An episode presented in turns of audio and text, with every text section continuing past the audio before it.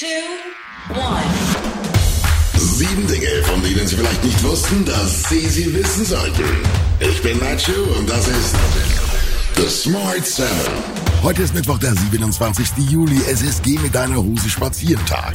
Geburtstage haben Faisal Kafusi, Taylor Schilling und Jonathan Rees Myers. Das Wetter bringt den Morgen dichtere Wolken, es bleibt aber meist trocken. Sonst gibt es viel Sonnenschein bei maximal 29 Grad. Guten Morgen.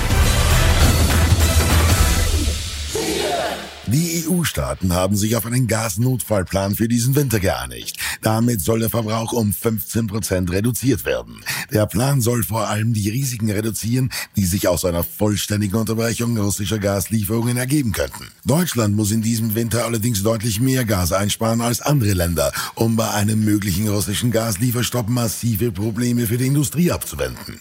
Der tschechische Handels- und Industrieminister Josef Schickeler scheint jedoch zuversichtlich, was den Gasnotfall Notfallplan der EU betrifft. Wir senden heute ein starkes Signal aus, nicht nur an Wladimir Putin, der tatsächlich, dem es tatsächlich wieder einmal nicht gelungen ist, die Europäische Union zu spalten, aber wir senden auch ein Signal, das ist viel wichtiger aus an unsere Bürgerinnen und Bürger. Wir werden keine dramatischen Konsequenzen im Winter zu befürchten haben.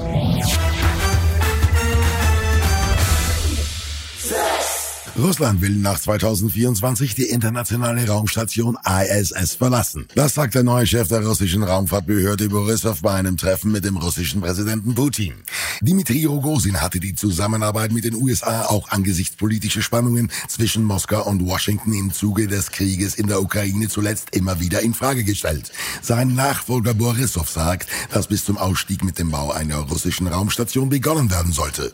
Die ISS war zuletzt in die Jahre gekommen und hatte immer immer wieder wegen Pannen für Aufsehen gesorgt. Rogozin hatte zuvor nicht ausgeschlossen, das russische Modul von der ISS abzukoppeln und eigenständig weiter zu betreiben. Dabei deutete er auch eine mögliche Nutzung der Station zu militärischen Erdbeobachtung an. Da geht es Russland darum, dass man in Zukunft eine eigene Station bauen möchte, womöglich eigene Missionen plant Richtung Mond oder Richtung Mars. Passt insgesamt in die generelle russische Strategie, möglichst unabhängig von allen anderen Partnern zu sein.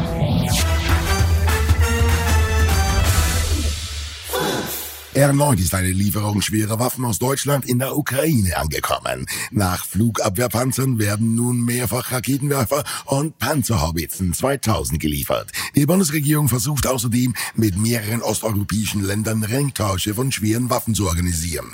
Dabei sollen etwa Tschechien oder Polen alte Panzer sowjetischer Bauart, auf denen die ukrainische Armee ausgebildet ist, an Kiew weitergeben und im Gegenzug moderne Panzer wie Leopard 2 aus Deutschland erhalten. Bei ihrer Reise nach Tschechien Tschechien hat Außenministerin Annalena Baerbock mit ihrem Amtskollegen Jan Lipavsky über den geplanten Ringtausch zur Unterstützung der Ukraine gesprochen. Wir müssen auch bei den anderen Ringtauschen schauen, dass das, so wie das mit Tschechien jetzt auf den Weg gebracht ist, auch passiert. Genauso werden wir uns jeden Tag fragen, weil jeden Tag geht dieser brutale Angriffskrieg weiter, wie können wir unsere Unterstützung noch schneller und noch besser gemeinsam koordinieren.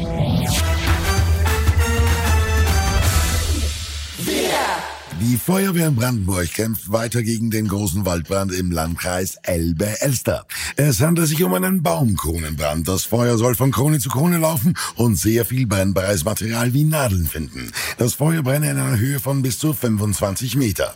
Dort seien die Windgeschwindigkeiten auch höher als am Waldboden und Flammen können sich schneller ausbreiten. Für das Gebiet bedeutet das den Totalverlust der Bäume. Der Innenminister von Brandenburg, Martin Grunewald, erklärt die Ursachen für die schnelle Ausbreitung. Ausbreitung. Sozusagen ein Gewittersturm, wo hier relativ wenig ähm, Regen heruntergekommen ist und gleichzeitig äh, drehende Winde ähm, die Arbeiten ähm, enorm erschwert haben. Und das kommt noch auf den Smart 7. Stürmerin Clara Bühl ist mit Corona infiziert. Eurovision findet 2023 in Großbritannien statt und der Trailer der Liebeskomödie Bros ist da. Und gleich geht's weiter. Willkommen zurück. Bitterer Ausfall für die DFB 11 von Bundestrainerin Voss Tecklenburg. Stürmerin Clara Bühl ist einen Tag vor dem EM-Halbfinale positiv auf das Coronavirus getestet worden und wird die Partie gegen Frankreich verpassen. Auch ohne Bühl soll die märchenhafte Reise der DFB-Frauen weitergehen, bis zum Höhepunkt im legendären Fußballtempel Wembley vor fast 90.000 Fans. Dort haben gestern Abend die englischen Lionesses nach etwas Anlaufzeit Schweden klar mit 4 zu 0 besiegt, worauf gute Stimmung herrschte. Wenn Frauen nach diesem Turnier nicht genauso Fußball spielen, dürfen wir die Männer. Was soll das dann alles? Wir müssen sicherstellen, dass sie genauso spielen dürfen. Das wird viele Menschen inspirieren.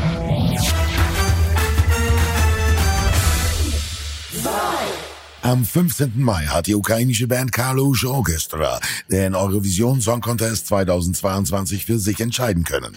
Laut Tradition ist der Gewinner der neue Gastgeber des Eurovision Song Contests des folgenden Jahres. Kommendes Jahr wird zum ersten Mal mit dieser Tradition gebrochen. Der Song Contest soll 2023 nicht in der Ukraine, sondern in Großbritannien stattfinden. Grund dafür ist der noch immer anhaltende Krieg in der Ukraine. Das ESC-Komitee sieht daher die Sicherheit und den reibungslosen Ablauf der Veranstaltung gefährdet. Für ihren Song Stefania hatte es für die ukrainische Band 631 Punkte und weltweiten Applaus gegeben.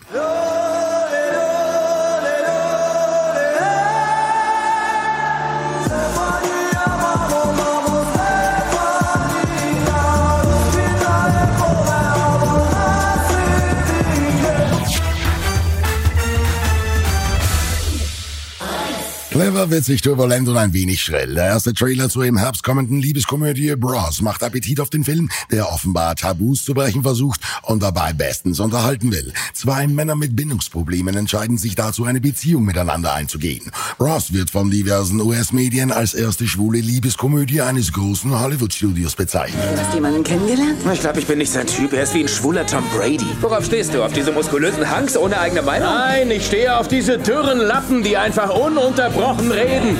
Er ist von dir bestimmt so eingeschüchtert wie du von ihm. Bereit für was auch immer. Ja, wann auch immer und was auch immer. Cool, was immer, wann immer. Gift vom tanzenden Michael Scott. Ein The Office Gift? Der Typ ist nicht schwul. Das war Smart 7 für heute. Die nächste Folge gibt's morgen früh um 7. Egal, wo Sie uns hören, klicken Sie gerne auf Folgen, dann verpassen Sie definitiv nichts, was Sie nicht verpassen sollten. Ihnen einen schönen Tag. Produced and published by Dak Doris and Podcast 360.